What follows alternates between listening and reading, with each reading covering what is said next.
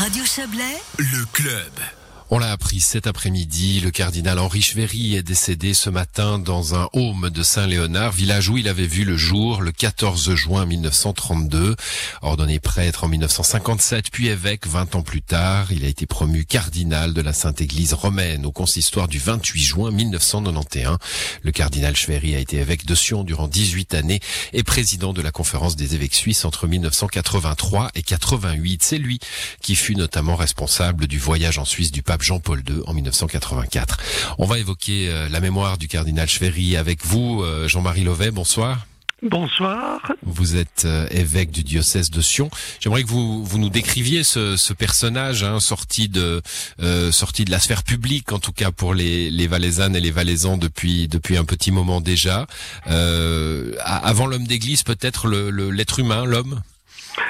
Alors, l'être humain, plein de, de qualités, plein d'enthousiasme, que je n'ai pas connu comme tel. Je ne l'ai connu qu'à partir du moment où il a été évêque du diocèse. Il était, avant d'être évêque, euh, professeur au collège. Scientifique. Hein. Euh, professeur de physique, oui, mmh. c'est un scientifique. Il a été recteur du collège et c'est dans ce contexte euh, post-rectorat que j'ai eu l'occasion de collaborer, de le rencontrer, de collaborer avec lui. J'ai retrouvé un homme, d'abord un homme, un homme plein d'humanité, plein d'intérêt pour ce qui se passait, pour ce qu'il avait passionné jusqu'ici, c'est-à-dire l'enseignement, c'est-à-dire les collègues de travail il me questionnait souvent sur euh, les différents professeurs qui étaient ses anciens collègues, sur euh, les, élèves, la génération nouvelle qu'il n'avait pas connue et qui changeait et qu'il ne le laissait pas indifférent. Donc il était, je crois, intéressé par, par l'humain. Il y avait cette, euh, il y a cette, euh, cette notion du, du, du prêtre scientifique. Hein. Mes, mes, souvenirs personnels me rappellent qu'à la même époque, un, un, mathématicien était recteur du collège de Saint-Maurice. Euh, il, y a, il, y a, il y avait, euh, il y avait là, un, je ne sais pas trop comment vous posez la question, mais une, une modernité finalement, une, une, un amour de la science, tout, tout, tout à fait compatible avec la foi et avec le, le, le, le, oui, la tâche. Et je ne pense pas que ce soit quelque chose de tout à fait récent et nouveau. Euh, de grands scientifiques ont été des hommes d'église ou, euh, réciproquement, un certain nombre d'hommes d'église ont été de grands savants. De grands savants. Ils se sont toujours intéressés, et c'était le cas de Monseigneur Chéry, au rapport entre la foi et la science. C'est une question qui a habité le cœur de l'homme pendant des générations, souvent d'ailleurs sous mode plutôt conflictuel, un peu de tension, alors que euh, on, peut très bien euh, concilier hmm. euh, parfaitement hein, le, monde extraordinaire de, de, l'univers dans son infiniment petit ou son infiniment grand et le monde de, de, la foi et de, la spiritualité, de la transcendance. Et je crois que M. Schwery se situait comme, comme tel sur ces deux axes. Ouais, cet antagonisme hein, que vous avez relevé euh, peut-être le, le, balbutiement de ma question. Euh, du coup, l'Église est souvent euh, décrite comme tiraillée entre euh, les, les un certain conservatisme et, et, un désir de modernité. Comment qualifier le cardinal Henri Chevery dans, cette dans dualité? Alors, je pense qu'il faut, il faut d'abord le situer comme un homme loyal à l'Église. Il avait une loyauté, une droiture vis-à-vis de l'Église, vis-à-vis de l'enseignement de l'Église. Notamment, il vient juste après le Concile Vatican II. Euh, il étudie le Concile.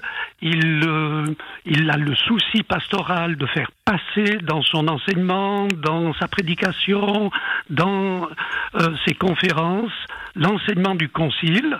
Et le Concile avait précisément euh, notamment ouvert des, des, pistes un peu nouvelles sur euh, cette dimension de conciliation science-foi. Mmh.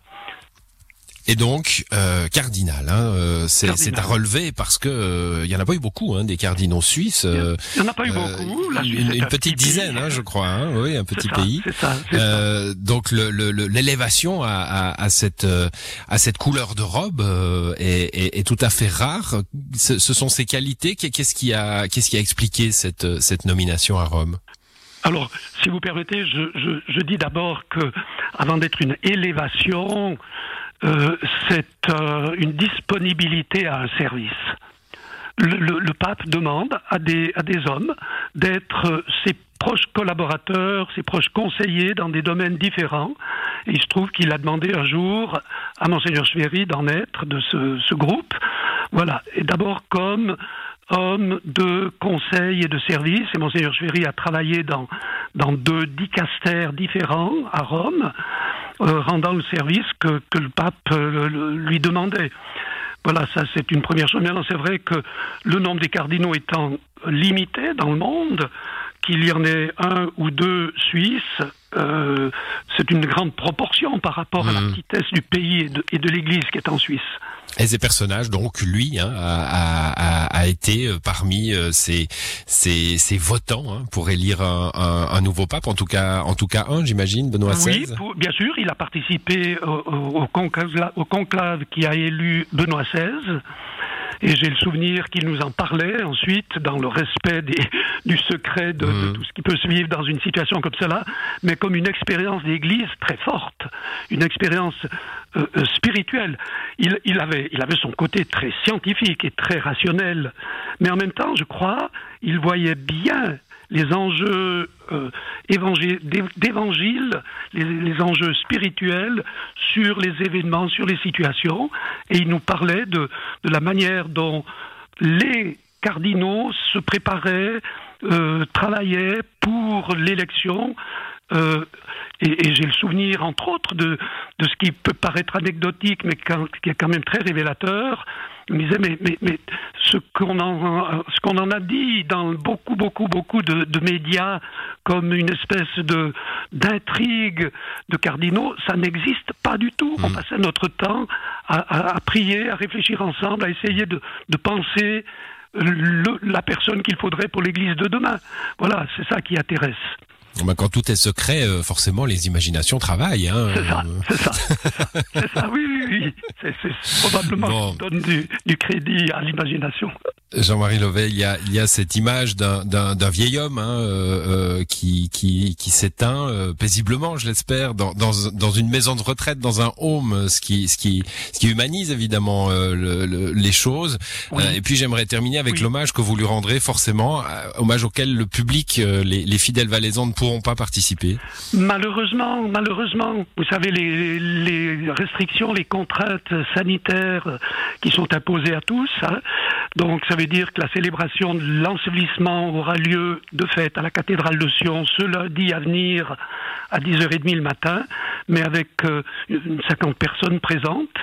Donc euh, la famille, les plus proches, les diocésains les plus proches, et l'une ou l'autre délégation, et, voilà. Mais je suis sûr que les diocésains s'uniront par la pensée, par le cœur et par la prière à cet événement, et c'est ce qui est le plus important. Merci à vous, en tout cas, Jean-Marie Levet, d'être venu évoquer avec nous euh, Monseigneur euh, Henri Chvéry, décédé donc euh, aujourd'hui à l'âge de 88 ans. Bonne soirée à vous. Merci à vous, bonne soirée, au revoir.